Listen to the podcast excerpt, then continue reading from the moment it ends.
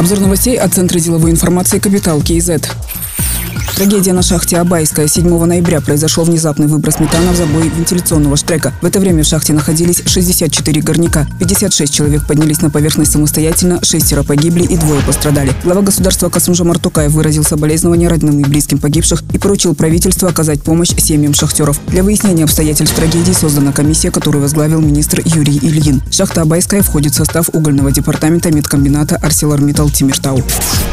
Казахстане примут единую стратегию развития трансграничных хабов и создадут или модернизируют пять центров трансграничной торговли, сообщил вице-министр торговли и интеграции Ержан Казанбаев. Сейчас создают торговый центр Центральной Азии на границе с Узбекистаном. В планах создания таких центров на рубежах с Россией, Китаем, Кыргызстаном и Ираном. Например, на границе с Кыргызстаном на базе пункта пропуска Карасу планируют открыть хаб Алатау. На западных границах прорабатывается создание хаба Евразия. Этот центр мог бы стать промышленной зоной с льготными условиями и располагаться в максимальной географической близости к крупнейшим рынкам Евразийского Евразийского экономического союза. Еще один хаб – Каспийский узел. Его создание прорабатывает для интеграции прикаспийских стран. В последующем система хабов будет интегрирована с оптово-распределительными центрами и станет ядром развития евразийских торговых потоков, считает вице-министр Ержан Казанбаев. В Казахстане энергопотребление ежегодно растет на 1-2%, но за последние 10 месяцев отмечен аномальный рост на 8%, сказал первый вице-министр энергетики Мурат Журебеков. По его словам, причиной стал майнинг. В Казахстане около 50 майнинговых дата-центров, которые законно оформлены и получили свои техусловия. Но есть так называемые серые майнеры, которые подключились к сетям в обход закона. Их доля на рынке растет с каждым месяцем. Этому способствует также закрытие майнинговых ферм в Китае. Многие из них переехали в нашу страну, отметил Мурат Журебеков. Необходимо принимать срочные меры, чтобы снизить потребление со стороны серых майнеров, иначе это повлияет на энергобезопасность страны, считает он. И сообщил, что до конца года примут приказ об ограничении подачи электроэнергии незарегистрированным майнинговым фермам.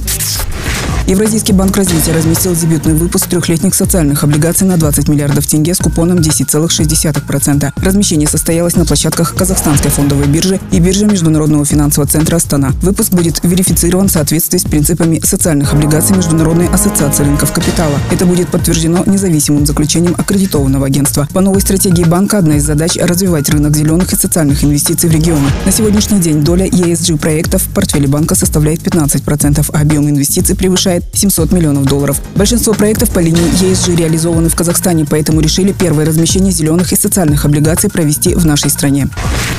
Казахстанские ученые разработали пять вакцин от коронавирусной инфекции, в том числе инактивированная вакцина Казвак. Также в научно-исследовательском институте проблем биологической безопасности разработали одну субъединичную, две рекомбинантные и одну живую вакцины, сообщили в пресс-службе Министерства образования и науки. Субъединичная вакцина Казкавак-Пи проходит клинические исследования. Первая фаза на 44 добровольцах завершена. В настоящее время проводится вторая фаза клинических исследований, в которой участвуют 200 волонтеров. Одна из рекомбинантных вакцин проходит доклинические испытания. Вторая на стадии получения экспериментальных экспериментальных образцов и разработки стандартных методик изготовления и контроля.